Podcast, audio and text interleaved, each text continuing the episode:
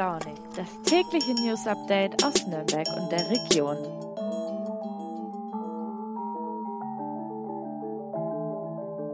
Mit Ja haben gestimmt 395 Abgeordnete.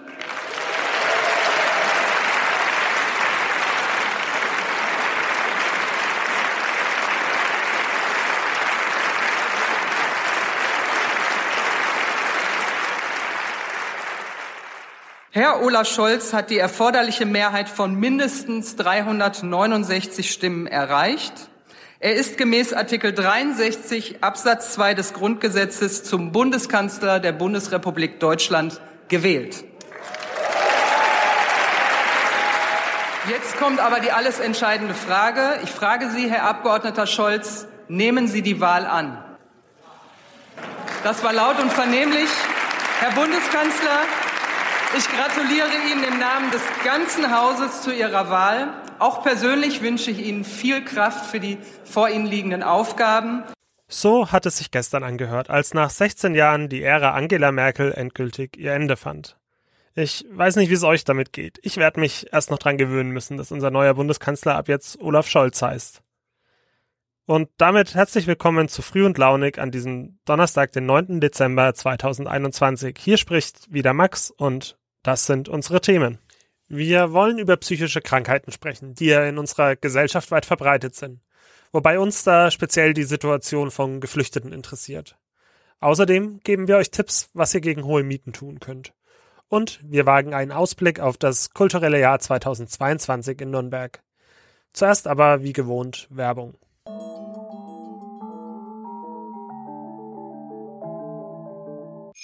Advent, Advent. Der Bohlen brennt und zwar für gute Angebote. Deshalb habe ich für euch etwas richtig Geiles rausgehandelt. Das Samsung Galaxy S21 5G ab nur einem Euro mit mindestens 200 Euro Tauschprämie. Bei Mobilcom Debitel. Hol's dir! Jetzt auf freenetdigital.de.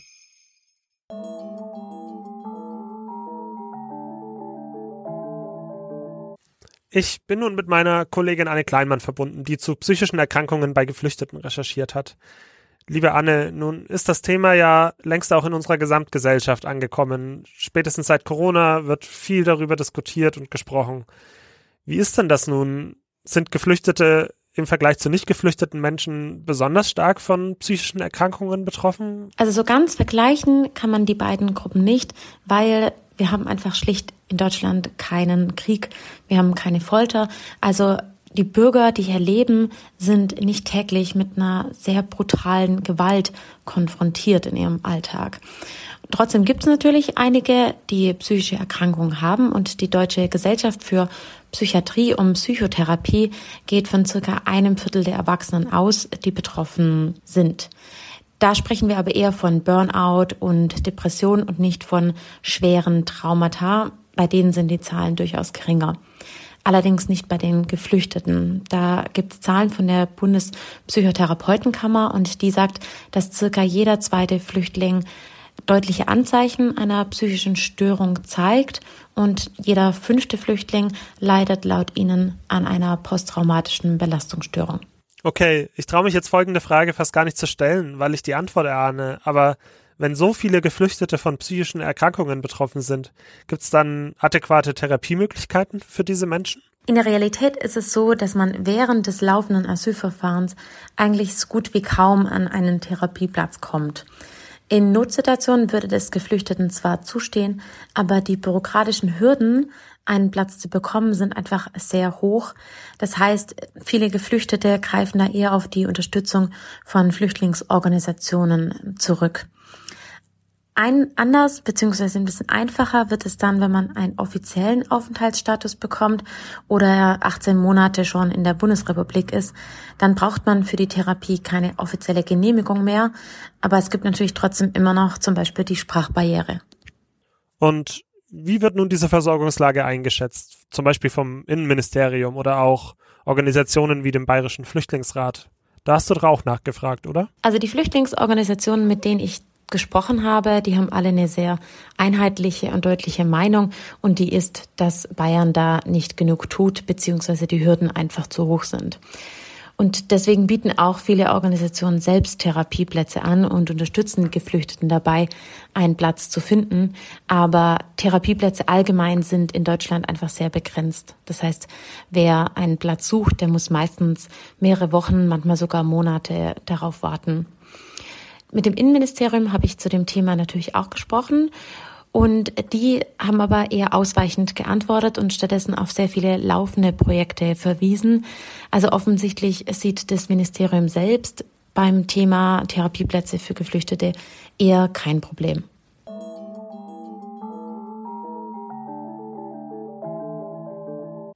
Hand aufs Herz.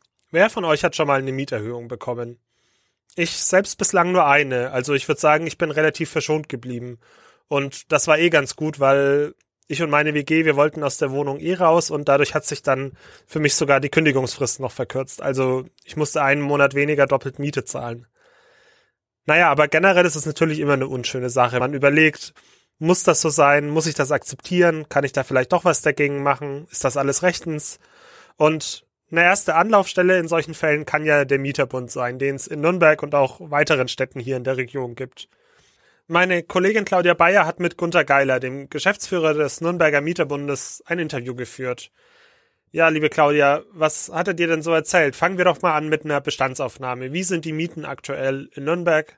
Gerade so im Vergleich zu München, das ja immer so als eines der Paradebeispiele für extrem hohe Mieten in Deutschland gilt. Das Überraschende ist, dass die Nürnberger Mieten im Vergleich zu München eigentlich äh, ähnlich hoch ausfallen.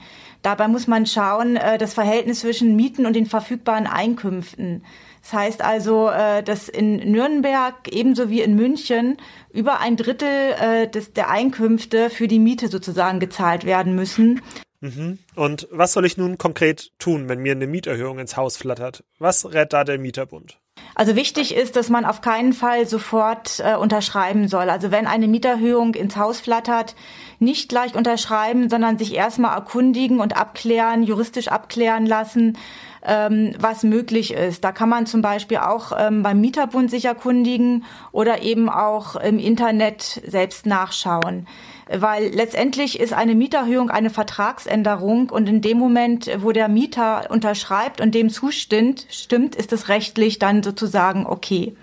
Also nicht gleich alles unterschreiben, sondern sich erstmal Beratung einholen. Nun hängt das, was dann eventuell gemacht werden kann, ja auch davon ab, was die gesetzlichen Vorgaben und Rahmenbedingungen sind. Plant die aktuelle Ampelkoalition da Änderungen? Ist da schon was bekannt? Die haben einige Verbesserungsvorschläge geplant, unter anderem, dass bei dringlichen Sanierungen die äh, Mietverhältnisse günstig bleiben sollen und vor allen Dingen, dass die normalen Mieterhöhungen, die waren bisher alle drei Jahre auf um 15 Prozent, jetzt nur noch auf 11 Prozent alle drei Jahre gedeckelt werden. Vielen Dank dir, Claudia. Das ganze Interview könnt ihr natürlich in unseren Zeitungen und auch auf nordbayern.de nachlesen. Den Link gibt's wie immer in den Show Notes.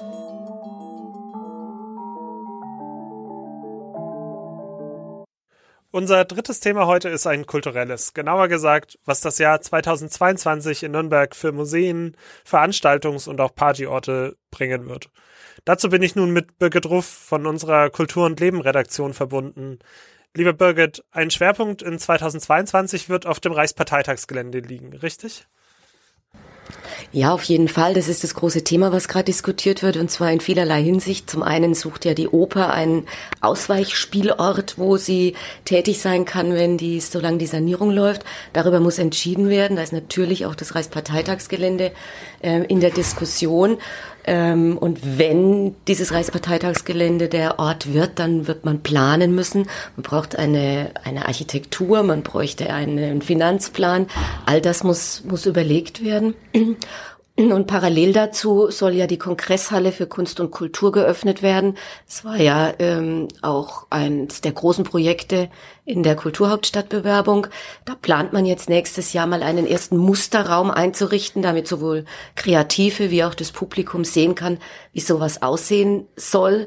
Ähm, parallel dazu will man die ganze Diskussion, wie dieses Gelände überhaupt genutzt werden soll, was da geschehen soll, ähm, viel breiter noch in der Öffentlichkeit diskutieren. Da soll es ähm, Podiumsdiskussionen und Führungen und äh, äh, ja offene Veranstaltungen zu geben. Also das ist sicherlich eins der ganz, ganz, ganz großen Themen der Nürnberger Kulturpolitik im nächsten Jahr. Egal, äh, ob jetzt schon entschieden wird am 15. Dezember wohin genau dieses Operninterim kommt. Und jenseits des Reichsparteitagsgeländes, was wird sich da verändern? Oh, es gibt wirklich sehr viele äh, Baustellen. Kann einfach mal eins rausgreifen. Es sind die, die Museen der Stadt Nürnberg. Äh, das sind wirklich viele der Häuser mm, sanierungs- und modernisierungsbedürftig. Die Ausstellungen da stehen einfach schon verdammt lange und da muss was passieren. Zum Beispiel im äh, Spielzeugmuseum, da hat der Prozess schon begonnen. Im Fembo-Haus, da steht er noch, noch aus. Äh, das Museum Industriekultur muss ja sowieso geschlossen werden wegen Brandschutzsanierung. Das will man natürlich auch nicht genauso wieder einräumen, sondern neu konzipieren, moderner machen. Äh, dafür muss Geld her, es müssen Planungen her.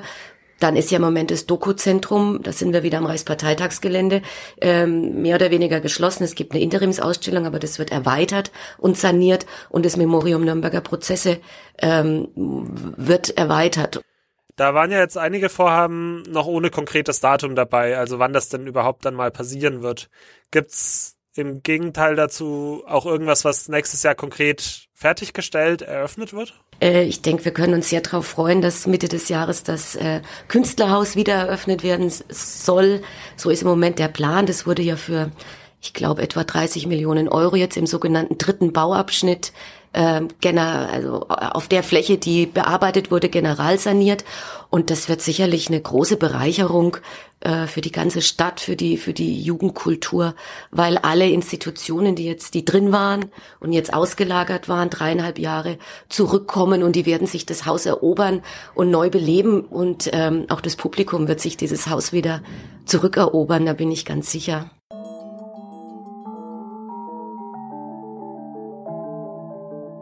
Das waren doch schöne Schlussworte von Birgit gerade eben. In diesem Sinne, erobert den Donnerstag für euch, lasst euch von all dem Mist, von Corona, die Laune nicht verderben, auch wenn es manchmal echt schwer fällt. Ich meine, ich kenne das selbst, mir geht's nicht anders. Und ja, wenn ihr wollt, hören wir uns morgen am Freitag noch ein letztes Mal in diesem Jahr. Nächste Woche übernimmt dann nämlich wieder meine Mitvolontärin Katja. Bis dahin, frei nach Ingo Zamperoni, bleibt zuversichtlich.